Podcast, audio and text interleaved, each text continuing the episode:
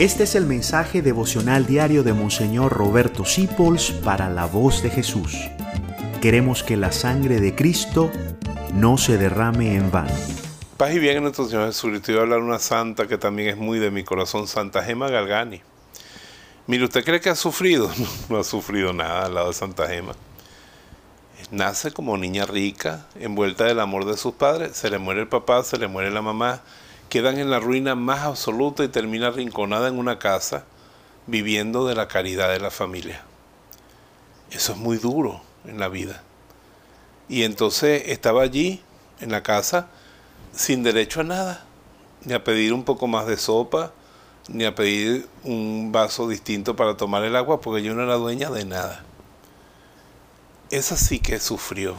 Y encima, las enfermedades de Santa Gema fueron realmente terribles. Y encima de eso, Dios le puso las llagas de Cristo. Pero justo cuando venían los sacerdotes y los investigadores, las llagas desaparecían. Entonces decían que era una farsante. Y fue tan juzgada, tan humillada.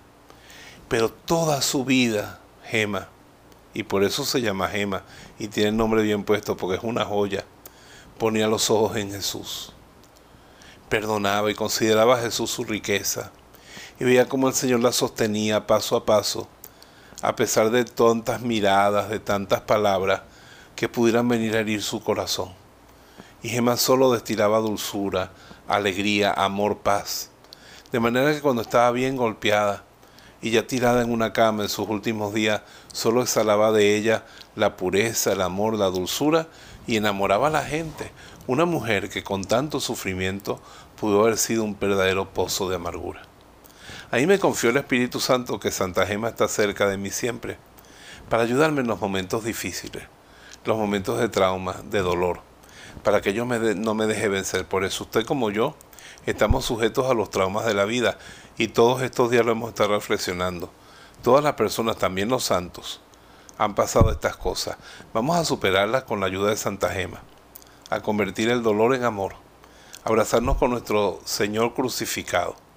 Jesús le dijo a Gema, tú eres un fruto de mi cruz, y por eso has sufrido tanto. Y Santa Gema hoy resplandece en el cielo, da luz y da fuerza, y tú y yo podemos estar allí también algún día con el Señor y con ella. Así que no nos dejemos vencer por el dolor, más bien venzamos el dolor con la fuerza de la resurrección. Que Santa Gema te bendiga y yo también en el nombre del Padre, del Hijo y del Espíritu Santo. Amén. Gracias por dejarnos acompañarte.